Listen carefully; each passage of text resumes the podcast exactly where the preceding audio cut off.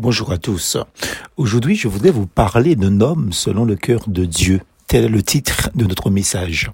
L'Éternel s'est cherché un homme selon son cœur. 1 Samuel chapitre 13 verset 14. David a vécu il y a près de 3000 ans à une époque charnière de la vie du peuple d'Israël. Pour la première fois de son histoire, cette nation avait obtenu de la part de Dieu qu'un roi, Saül, le dirige. Malheureusement, Saül va se disqualifier par un comportement inadéquat à sa charge. Dieu choisit alors David pour lui succéder. Il envoie le prophète Samuel à Bethléem pour annoncer au jeune homme, simple berger de son état, qu'il sera bientôt élevé sur le trône de la nation.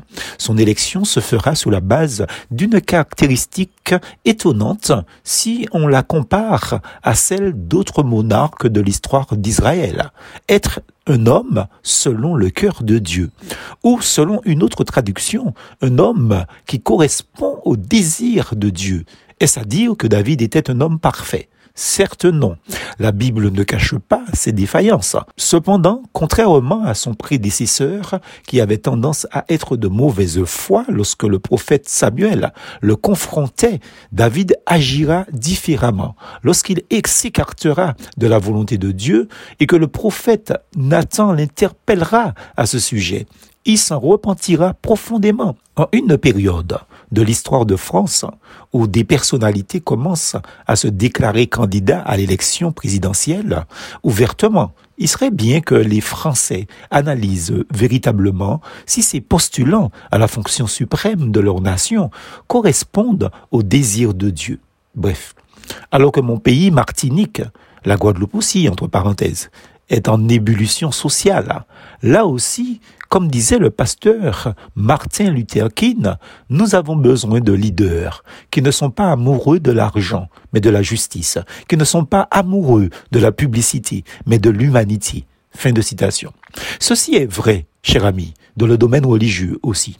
Et pour parler de leadership ecclésiastique, là aussi, tous les menés, entre guillemets, qui se mettent à suivre n'importe qui, qui raconte n'importe quoi, devraient remettre en question leur choix d'église locale.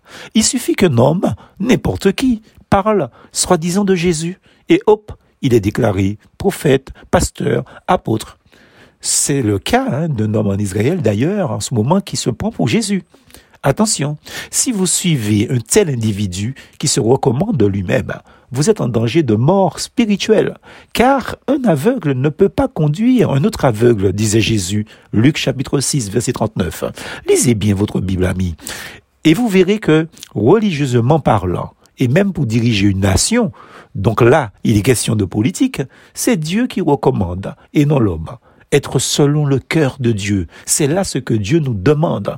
Non une perfection morale, mais la loyauté envers Dieu, la loyauté envers le peuple, ni pot de vin, ni lâcheté, mais une droiture de cœur sans égal, et être quelqu'un qui reconnaît ses torts devant Dieu et face à son peuple, mais surtout en étant capable de demander pardon à Dieu lorsqu'il l'a offensé.